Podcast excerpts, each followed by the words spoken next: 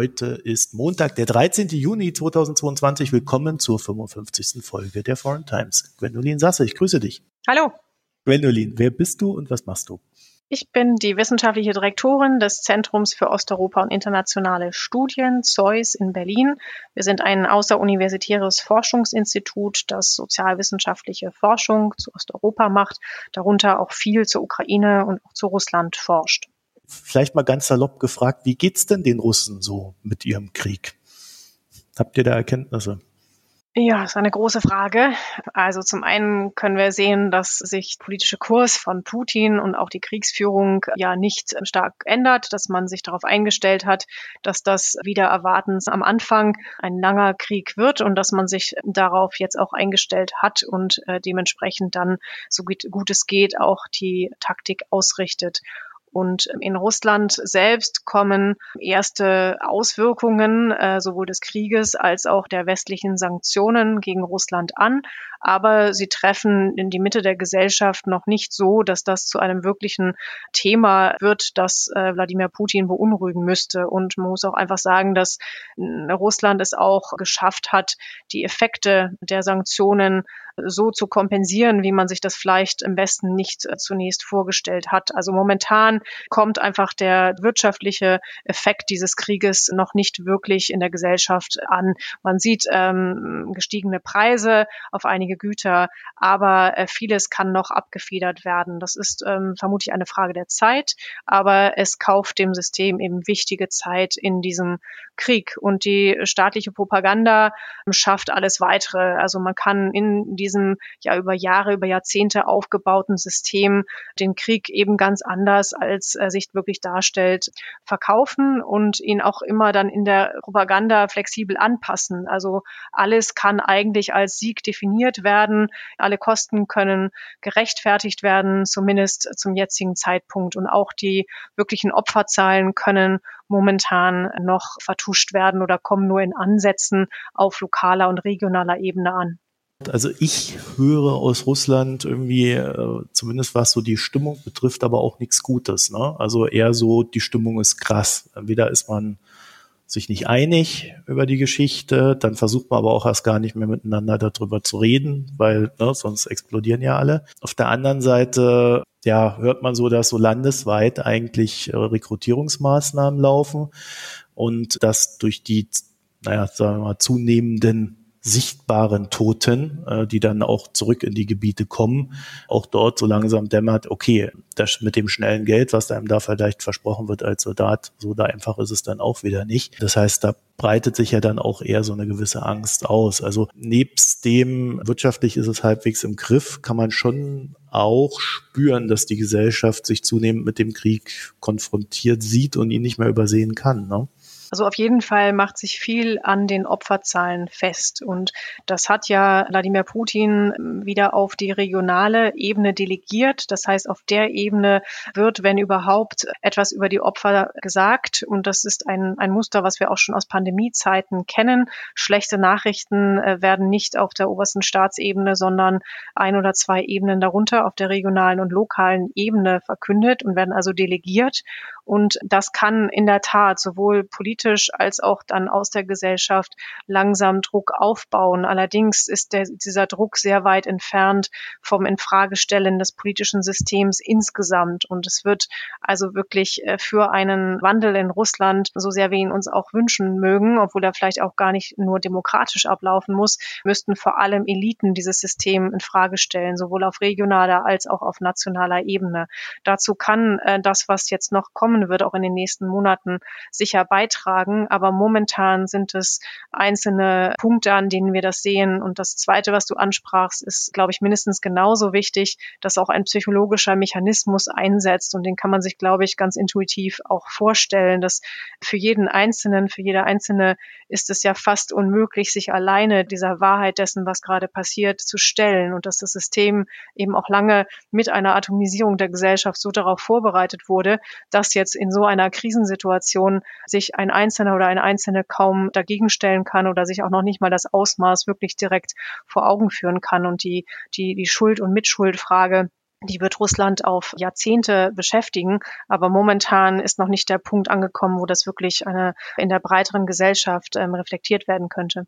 Wobei wir ja auch an der Stalin-Aufarbeitung gesehen haben, dass das vielleicht nur eine kurze Phase dann ist, wenn man sich dann damit beschäftigt, die dann auch wieder abgewürgt wird von oben. Ne? Das kann auch sein, setzt natürlich erstmal einen politischen Wandel voraus und auch dann sehen wir ja auch bei der Erinnerung an diese Zeit gibt es natürlich auch verschiedene Phasen, wie man sich zu welcher Zeit daran erinnert und welche politische Bedeutung es hat. Wir haben auf keiner Ebene, wenn wir auf Russland gucken, irgendwie eine Herleitungsmöglichkeit, der nach man sagen kann, da wird sich etwas ändern. Also Russland ist jetzt auf den Krieg eingestellt, die Armee stellt sich jetzt auf einen langen Krieg ein und äh, auch wenn man es nicht so nennt, ist am Ende doch klar, ähm, Russland gedenkt jetzt das in Anführungszeichen durchzuziehen. Ja, davon gehe ich aus. Und darauf ist die russische Gesellschaft vorbereitet worden jetzt. Und die russische Armee geht davon aus. Und es ist vorhersehbar, dass dieser Krieg noch viele Monate andauern wird. Und dass sich Russland darauf vorbereitet hat, sehen wir ganz klar jetzt. Was mich ein bisschen wundert, wenn ich so auf Deutschland gucke, ist die Geschichte, dass wir nicht mal sagen, und also aus Deutschland heraus nicht mal uns trauen, politischerseits zu sagen, die Ukraine soll den Krieg gewinnen. Annalena Baerbock hat das dann, glaube ich, beim fünften Mal nachfragen dann doch irgendwie mal gesagt, alle anderen halten etwas mehr durch. Macht das irgendeinen Sinn? Steckt da irgendwie eine ganz kluge Taktik dahinter, die ich nicht verstehe? Nein, ich sehe dahinter keine kluge Taktik. Ich sehe dahinter eher auch vielleicht traditionelles deutsches Zögern, überhaupt von äh, Gewinnen in einem Krieg zu sprechen. Aber im Gesamtpaket der, der jetzigen Kommunikation schadet es natürlich, wenn man ihm immer um bestimmte Begriffe herumeiert, sie am Ende dann vielleicht doch so benennt und dass einzelnen Worten dann so viel Bedeutung und möglicherweise auch spaltende Kraft innerhalb der EU und innerhalb der NATO zukommt. Das ist bedauerlich in einem Krieg. Ja, ne? Also wir diskutieren darüber und dadurch wird es ja eigentlich erst so, so bedeutungsschwanger, wie es vielleicht äh, vorher so gar nicht wäre, weil man halt eine klare Aussage gemacht hat. Ich glaube, das ist ganz wichtig, denn eigentlich, und ich glaube, diese Aussage ist natürlich insbesondere auch für die Ukraine wichtig. Wir unterstützen die Ukraine dabei zu gewinnen. Allerdings sind natürlich Gewinnen, Verlieren oder insbesondere Gewinnen, das ist der Begriff auch derer, die den Krieg führen. Und man kann sich vielleicht schwer vorstellen, wie kann man überhaupt von Gewinn in einem Krieg sprechen, wenn schon Tausende von Menschen ihr Leben gelassen haben, wenn das Land zerstört daliegt, wenn es Kriegsverbrechen gegeben hat. Also auch für mich verbindet sich das schwer mit dem Begriff des Gewinnens. Aber wenn man diese Aussagen trifft, hat man etwas anderes im Blick. Ne? Die Aussage zielt ja auf etwas anderes ab.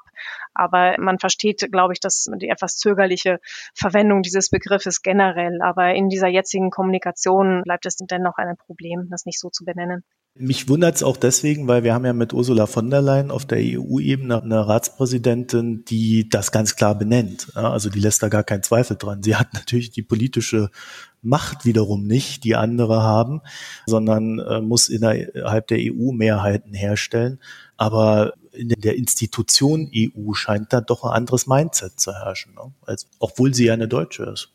Ja, zumindest auf der Ebene der Kommission. Und in der Tat hat Ursula von der Leyen ja äh, schnell Position bezogen, gleich nach dem Krieg. Also auch diese Frage der Annäherung der Ukraine an die EU hat sie ja dann sehr auch proaktiv, ist sie das angegangen und auch ihr erster Besuch und jetzt der zweite Besuch in Kiew, die senden schon starke und auch wichtige Signale in die Ukraine und auch in die EU hinein.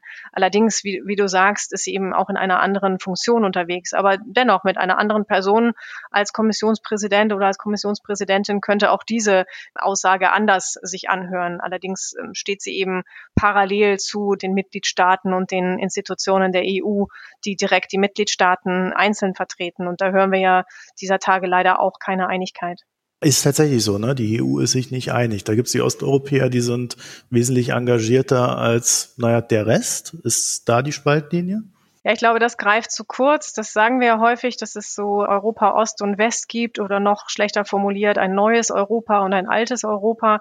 Aber wir sehen eigentlich ja verschiedene Trennlinien. Also jetzt die Rolle Ungarns ist auch eine spezielle und Viktor Orbans Beziehung zu Russland und die Abhängigkeit von russischen Energielieferungen ist auch sehr hoch. Das heißt, es ist auf keinen Fall Osteuropa als oder Mittel- und Osteuropa ein Block innerhalb der EU. Aber natürlich hören wir die mittelosteuropäischen Stimmen und die baltischen Stimmen, äh, insbesondere aus Polen, Polen und eben dem Baltikum sehr, sehr stark in dieser Angelegenheit. Und wir sehen Zögern auf der französischen Seite. Aus Deutschland ist bisher noch kaum etwas aus der Regierung zu vernehmen über die Positionierung in Bezug auf diesen Kandidatenstatus, der ja jetzt äh, demnächst entschieden werden müsste. Und aus Frankreich kamen von Macron neue Ideen, ein neues Wartezimmer zu schaffen, eine europäische Gemeinschaft. Was soll, was soll das sein zu diesem jetzigen Zeitpunkt? Es wäre eigentlich ein Affront in dem jetzigen Moment der Ukraine gegenüber. Und Italien, was ja eigentlich eher zögerlich ist, gerade bei Sanktionen und auch eher auf Verhandlungen, wieder ja hinwirken will mit Putin, aber dennoch gibt es da eine klarere Positionierung, ja zum Kandidatenstatus. Das heißt, die Trennlinien sind etwas diffuser, aber vor allem sehen wir klar, dass aus Paris und noch stärker aus Berlin im Moment noch das Signal fehlt, dass jetzt der historische Moment ist, eine politische Entscheidung über die Position der Ukraine in Bezug auf die EU zu fällen. Und man muss das ganz klar so sagen. Das ist eine politische Entscheidung und die kann die EU fällen. Das ist keine bürokratische oder durch irgendwelche Verfahren vorprogrammierte Entscheidung, man kann da auf die frühen 1990er zurückgehen. Da war die EU eigentlich auch, die alte EU, eher zögerlich und hat dann aber doch diese große Entscheidung getroffen. Wir erweitern uns nach Osten. Und jetzt ist wieder so ein Moment meiner Ansicht nach und es ist ein historischer Moment und es wird eine politische Entscheidung gebraucht. Da kann man natürlich die einzelnen Schritte, die danach alle kommen werden, und das wird auch ein längerer Prozess sein,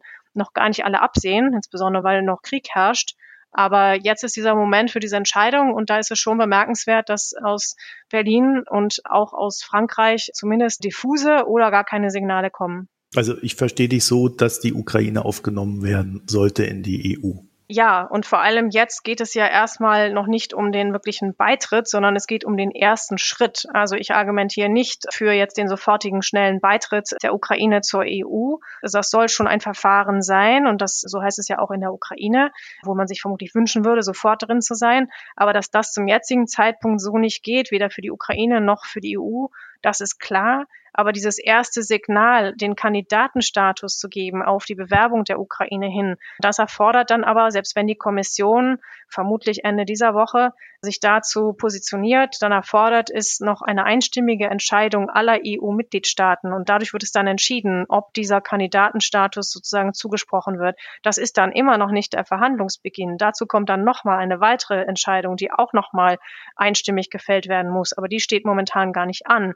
Das heißt, selbst in der Logik der EU ist es wirklich der erste kleine Schritt, aber ein sehr, sehr wichtiger, der wirklich auch nicht nur Symbolik jetzt bedeutet, sondern wirklich eine große politische Entscheidung wäre. Denn auch mit diesem Status und dann, wenn sie dann kommt, der Entscheidung auch Verhandlungen irgendwann zu beginnen, stehen auch der Ukraine wieder weitere, ganz andere Mittel und auch ganz andere Expertise zur Seite für weitere Reformen und was aus meiner Sicht auch ganz wichtig ist, für den Wiederaufbau der Ukraine. Die EU und andere beginnen ja über den Wiederaufbau langsam zu sprechen.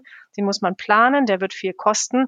Aber wie könnte man das sich besser vorstellen, wenn das das richtige Wort ist, als es mit dem Prozess der weiteren Annäherung und einem, weiteren Beitritt irgendwann zur EU zu verknüpfen? Also man hätte ganz andere Möglichkeiten, man würde eine ganz Art, andere Art von Momentum für diesen Wiederaufbau eben auch im Sinne von Reformen und Modernisierung nachdenken können, als wenn man das sonst machen könnte mit einem Wiederaufbau an verschiedenen Stellen und sozusagen Geld ins Land geben, aber ohne diesen Fahrplan dahinter zu haben. Das heißt eigentlich auch aus der internen Logik der EU macht dieser Schritt jetzt Sinn. Dass das ungewöhnlich ist für die EU, dass man natürlich auch gleichzeitig dann über Georgien und Moldau nachdenken muss, dass man sich eingestehen muss, dass man auf dem westlichen Balkan viele Dinge verzögert hat, sowohl auf Seiten der EU als auch in den Ländern, die dann vielleicht doch nicht alle immer so schnell in die EU wollten oder wollen.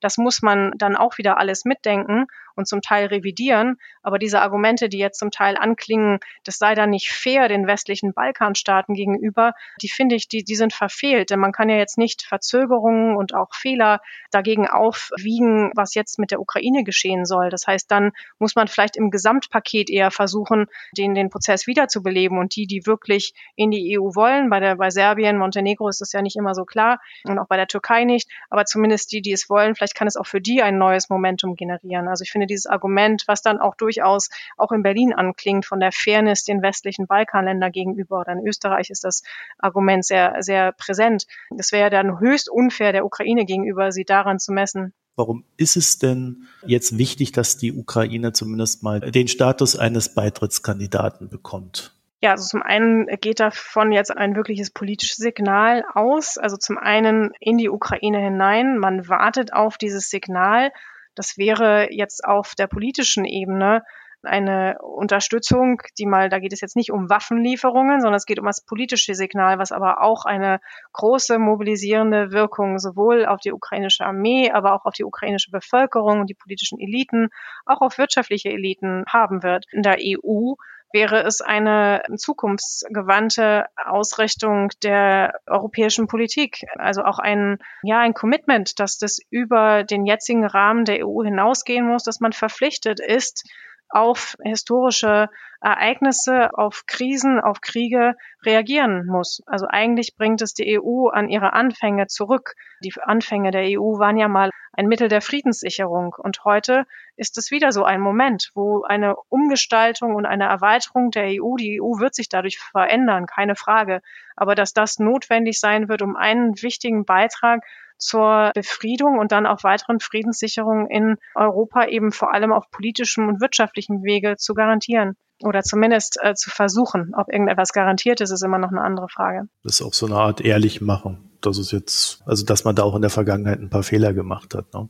Ja, und dass man eben auch nicht mehr so mm, weitermachen kann wie bisher. Also der ganze EU-Osterweiterungsprozess ist ja immer mehr zu einem auch sehr kleinteiligen, auch sehr bürokratischen Prozess geworden. Und es ist immer einfach, immer wieder zu sagen, es gibt diese und diese Defizite. Aber zu wichtigen Momenten hat also auch eigentlich die EU über Defizite hinweg, die es vielleicht in, äh, insbesondere bei der Korruptionsbekämpfung ja auch bei Ländern gibt und gab, die schon lange oder noch nicht ganz so lange in der EU sind.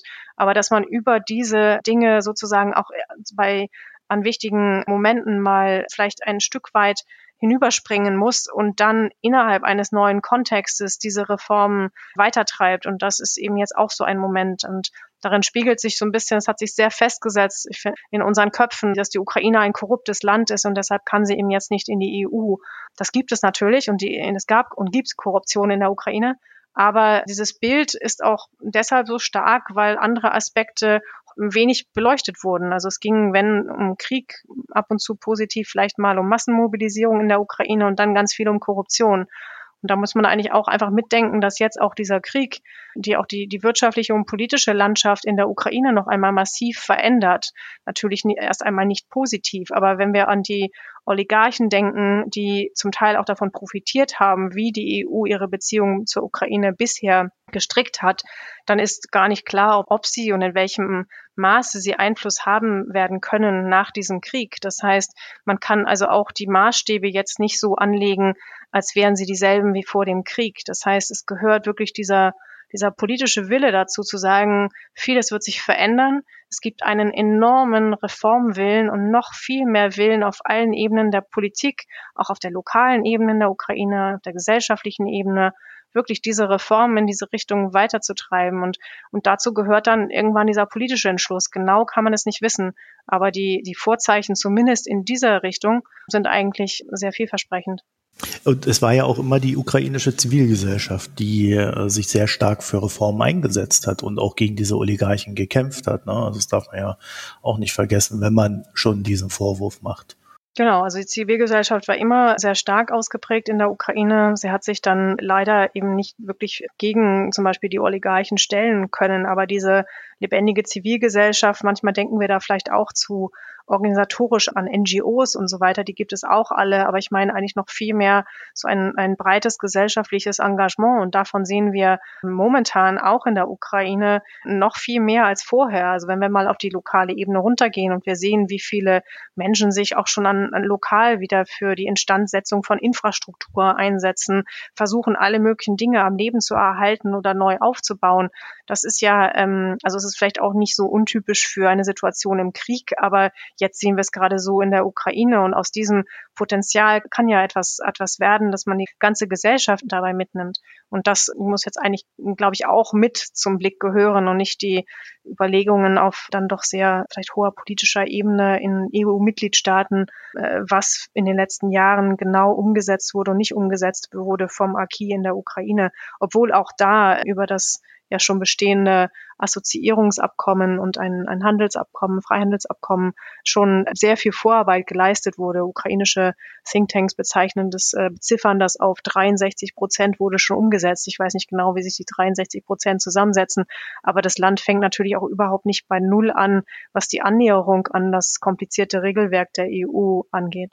Es gibt ja noch eine weitere Erweiterung, vor der wir stehen, vielleicht, höchstwahrscheinlich, wenn Erdogan nichts äh, dagegen ja. am Ende einwenden wird, ist die NATO-Erweiterung. Ist das, das wiederum auch eine gute Sache oder hast du da eher Bedenken? Nee, also ich finde sehr nachvollziehbare Entscheidungen jetzt von Finnland und Schweden.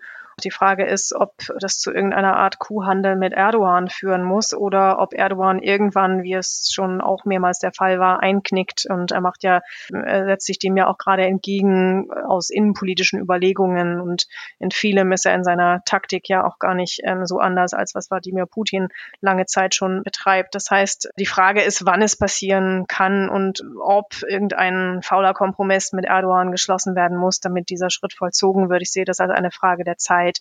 Und ähm, ist eine logische Schlussfolgerung aus der jetzigen Lage und auch den Bedrohungswahrnehmungen, insbesondere dann in Schweden und, und Finnland.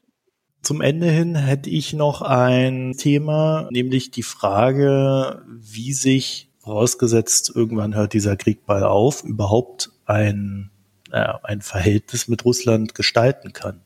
Also ähm, in Deutschland sind ja auch immer so Ideen, ja, gut, dann, dann, dann wird der Krieg vorbei sein und dann sieht der Russe das alles ein und dann macht er das, was wir gemacht haben, Aufarbeitung. Da bin ich ein bisschen skeptisch, wie ich schon am Anfang äh, angedeutet habe. Gibt es denn aus heutiger Perspektive überhaupt Ideen, wie man mit Russland in der Zukunft umgehen kann? Zumindest noch keine tragfähigen Ideen. Also man merkt, wie du ja andeutest, dass es durchaus möglich ist, dass ein EU-Sanktionsregime irgendwann nicht durchgehalten wird, dass man versucht, vielleicht auch Sanktionen nicht direkt zu unterlaufen, aber dann doch parallel dazu andere Beziehungen wieder aufzubauen. Viel geht natürlich dabei um die Wirtschaftsbeziehungen und Energieabhängigkeiten. Aber eine wirklich tragfähige Idee davon sehe ich noch nicht, wie das mal eines Tages wirklich auf EU-Ebene wieder funktionieren kann, außer das, und das ist momentan aber auch das einzig realistische und auch wünschenswerte, dass eben so viel Einigkeit wie möglich innerhalb der EU erhalten wird, eben die Fehler der Vergangenheit auszumerzen. Und eben jetzt heißt es zumindest mal im ersten Schritt, diese bestehenden Sanktionen zu erhalten. Es werden vielleicht weitere hinzukommen und auf jeden Fall mit Hochdruck an der Reduzierung der Abhängigkeiten von russischen Energielieferungen zu arbeiten.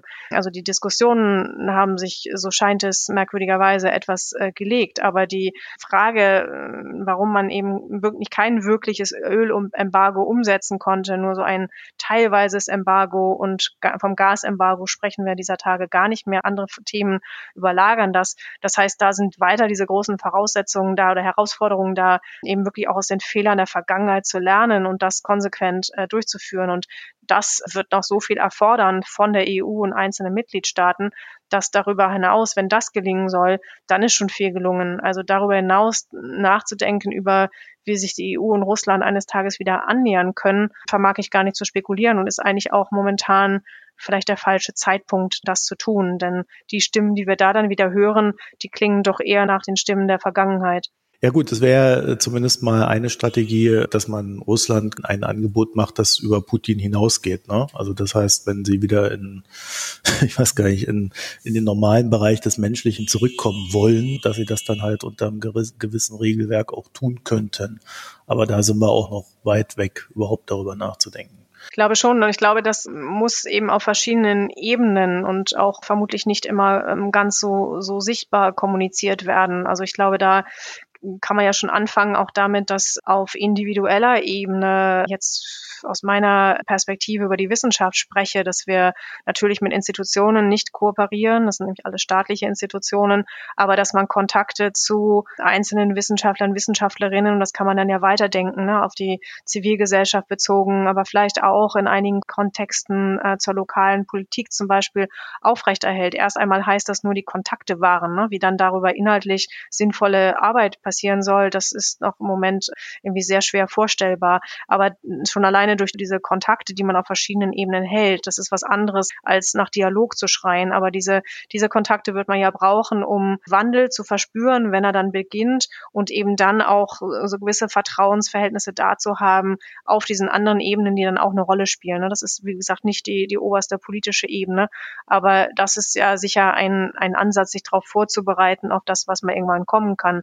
Allerdings kann natürlich auch nach Putin noch ein ähnliches oder ein, ein ähnlich gestricktes oder etwas anders aufgebautes autoritäres System folgen. Aber denn, dennoch könnte der Wandel nach Wladimir Putin, wann er dann endlich, wenn er dann endlich beginnt, natürlich äh, vielleicht andere Räume wieder schaffen für Arten der Zusammenarbeit, vielleicht auch auf wirtschaftlicher Ebene, vielleicht auf gesellschaftlicher, politischer Ebene. Aber das kann ich mir momentan alles gar nicht konkret vorstellen. Und deshalb geht es, glaube ich, eher so wirklich im Kleinen darum, einige dieser Kontakte zu halten, also einzelne Menschen, die irgendwann mal an dem Wandel mitwirken könnten, nicht jetzt vorschnell zu isolieren. Aber auf der politischen Ebene sehe ich das für lange Zeit als blockiert. Und haben wir jetzt nicht sogar auch gesehen, dass es eben halt nicht nur ein Wladimir Putin ist, der da walkt und wirkt, sondern dass es schon auch ganze Kreise oder auch Eliten sind, die dieses Mindset haben. Also dass es halt nicht nur ein böser Mensch ist, der da etwas tut, sondern dass es halt äh, doch schon wesentlich umfassender ist, als dass mancher sich so denkt. Ja, auf jeden Fall. Also am Anfang gab es ja in Europa viel oder in der EU und auch innerhalb der NATO das Bemühen, es als Putins Krieg zu benennen. Und ich denke, das, das greift in der Tat zurück und ähm, das System erhält sich und auch erhält sich jetzt gerade dadurch, dass es eben Unterstützung von Eliten hat, aus der Armee, aus dem Sicherheitssektor, aber auch die wirtschaftlichen Eliten, die Oligarchen. Das hängt alles eng miteinander zusammen und stützt das System. Also das ist ganz wichtig und auch in der Gesellschaft, obwohl wir jetzt nicht die gesamte russische Gesellschaft äh, verdammen können, ist im Moment unklar, wo sich dann so Trennlinien aufzeigen werden. Also jetzt es widerstrebt mir, einige tun das ja, das aufs ganze russische Volk zu verallgemeinern, dass sie alle hinter dem Krieg stehen und auch nichts anderes kennen und deshalb nie was anderes wollen. Das finde ich problematisch. Äh, das grenzt auch an Rassismus, solche Argumentationen.